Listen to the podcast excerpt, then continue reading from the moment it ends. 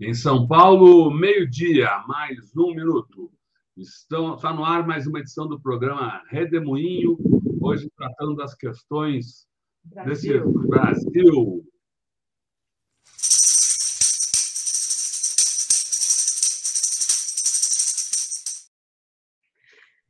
Professor Manuel Domingos Neto, é um prazer, ter uma honra tê-lo aqui nesse redemoinho desta sexta-feira. O que, que o senhor nos fala desse Brasil que está nesse momento tão é, delicado?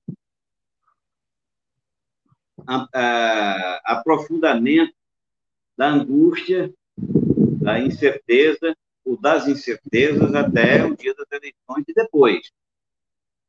Eu acho que quanto mais próximo, é, a tensão tende a aumentar, porque as incertezas são muitas. Mas temos também algumas certezas. Né?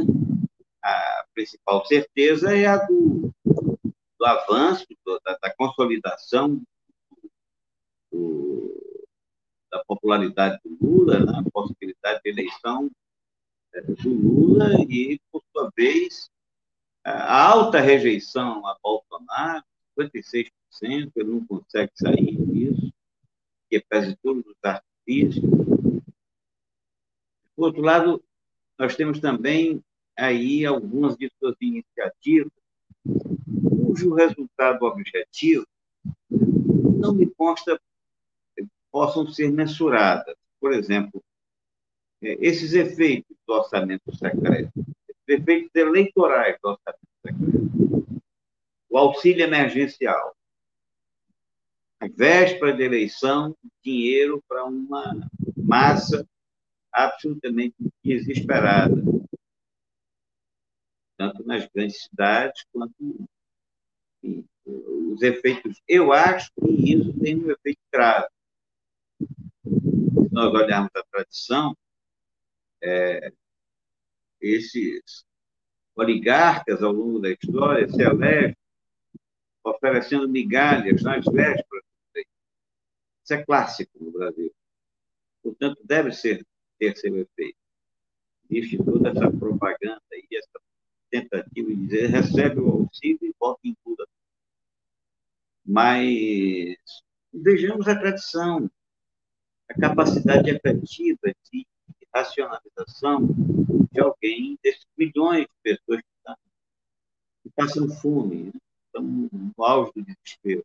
Então, não me consta que, que nós possamos fazer uma previsão muito exata em relação a isso.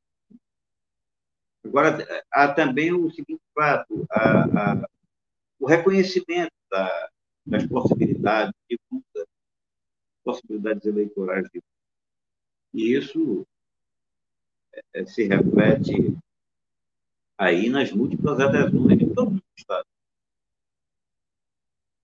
Acho que nós tendemos a nos aproximar do último lance, o lance fatal, o lance principal de Bolsonaro, que seria uma, um tumulto, uma comoção prevista, programada para o dia 7, 7 de setembro é a falta de respeito, a, a noção de, de honra da pátria, consideração com a, com a, nacionalidade é tal que marca um tumulto, programa um tumulto, um dia sagrado, dia que deveria ser sagrado. E esse tumulto, como ele vai ocorrer? Qual sua intensidade? Eu acho que a rejeição está muito bem exemplificada nessa carta lá do jurista formado na USP, na Lago do São Francisco.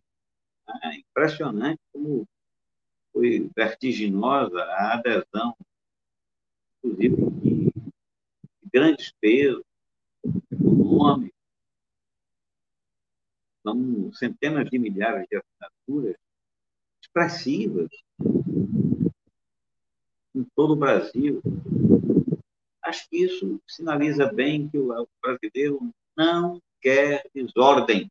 O brasileiro quer uma transição dentro da lei, né? dentro da normalidade. Mas não me consta que isso seja é, assegurado. Acho que o expediente torpe do presidente da República para se eleger, eles não encontrarão limites. É mais provável a baderna. Aliás, ele é craque, é terrorista desde, desde cedo, desde jovem. Então, o mais prudente é nos prepararmos para uma tentativa desesperada de provocar comoção social. Em caso de comoção social, aí a palavra decisiva passa a quem, aos instrumentos de força, em particular ao exército.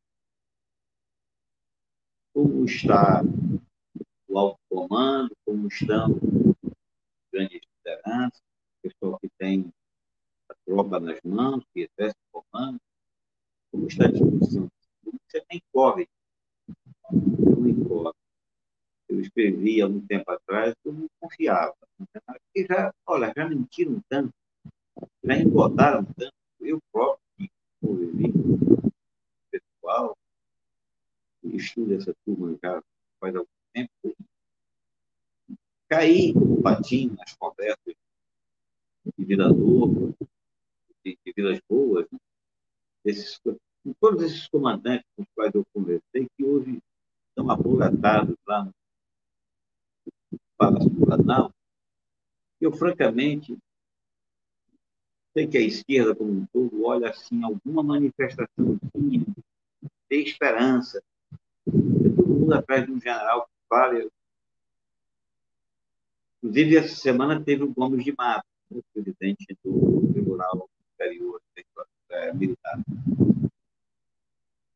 Superior Tribunal Militar. Aí, meus amigos, colegas, dizendo: olha aí, ele disse que serão respeitados. Mas ele diz também, ele é dúbio. Ele é dúbio, ele diz também, respeitadas desde que, porque nós asseguramos a legitimidade. Olha, se as Forças Armadas asseguram legitimidade, na, na cabeça dele, significa que as eleições serão ou não endossadas por ele. A conversa do Gomes de Mato é uma conversa muito dúbia. Não entrei nessa. Estou hoje muito mais predisposto a, a desconfiar do que a confiar. Outro dado relevante também foi essa manifestação do Pentágono, do secretário de Defesa, e acho que é uma coisa a, a se levar em conta. Mas eles tenderão a defender o que julgam que seja interesse corporativo, eles temem, para todos os efeitos, o retorno da reforma, da inclusão social. Isso fere a organicidade, a estruturação das coisas para o qual pouca gente presta atenção. Como é que a, o que é que o, o, os generais não gostam disso? Acho que nem o Lula compreende isso. É que reforma social, é que o combate à desigualdade é incompatível com a estruturação da as Forças Armadas não foram estruturadas para suportar as coisas. Mas isso é um assunto mais complexo, na realidade, poderemos abordar uma outra ocasião. O importante agora é concluir nesse pouco espaço aqui, é que é, há motivações para os generais temerem o endosso. A popularidade das Forças Armadas decresce, há um instinto de defesa corporativa indicando não podemos agir irresponsavelmente, não que enveredar por maluquices e sabem eles, aliás, sabiam desde o começo, o preço de estar ao lado de Bolsonaro é muito caro. Estão pagando o preço agora, decréscimo 20% da popularidade. Né? Porque, vejam, a coisa mais preciosa uma, uma corporação militar tem a sua imagem. E essa imagem está se desfazendo. Ela pode se desfazer completamente na medida em que haja um endosso, não haja uma postura serena e de reprovação clara a esse terrorismo que eles tentam organizar aí no dia, no dia 7. Da parte do campo popular, não vejo outra alternativa que não seja do mais amplo esclarecimento de propriedade e da mobilização. Acho que essa campanha política precisa elevar sua capacidade de conscientizar os brasileiros da importância da democracia. A meu ver, essa campanha é, não está favorecendo a, ampliação da cultura política, o aprofundamento da cultura política. Mas é tempo, né? é tempo candidatos a isso, milhares de candidatos, apostarem e eles têm papel fundamental na elevação da cultura política, da consciência, revelar isso à sociedade, de forma a rejeitar qualquer maluquice, qualquer aventura, nós estamos andando sobre ovos. O país pode se congelar, a corrupção pode ser generalizada. Acho que é, é, isso que o, o setor radical reacionário é, espera. Doido por isso. Doido pela baderna para voltem, noturnos voltem a, a salvar a paz. Tudo que nós não precisamos é que eles ataquem novamente Salvador. Mais ou menos isso. Né? O que eu que me, me, me preocupa, o que me angustia no um momento de muita expectativa para a gente acompanhar é, no detalhe. Eu não diria, eu diria, eu diria que eu estou otimista nem pessimista. Eu diria que estou extremamente atento, mas eu confio que a racionalidade e o amor à democracia prevalecerão nesse embate que nós temos. Era isso, Rodolfo.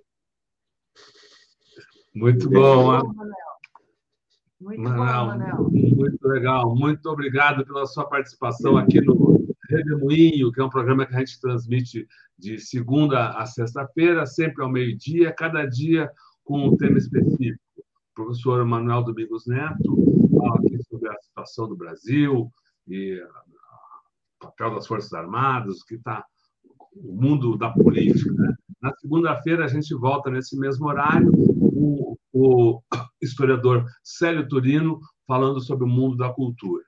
Manuel Domingos, muito obrigado pela sua participação. Boa tarde. Muito obrigado a todos vocês que nos acompanharam e que seguem conosco pela internet afora. Diga, padre. Obrigado a você e a todos os que nos escutam. Isso. Legal. Bom fim de semana a todos. Tchau. Tchau. Bom fim de semana para vocês. Tchau.